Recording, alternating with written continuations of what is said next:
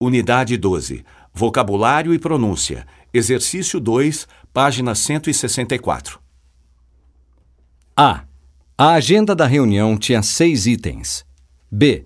O diretor executivo estava ausente por motivo de saúde. C.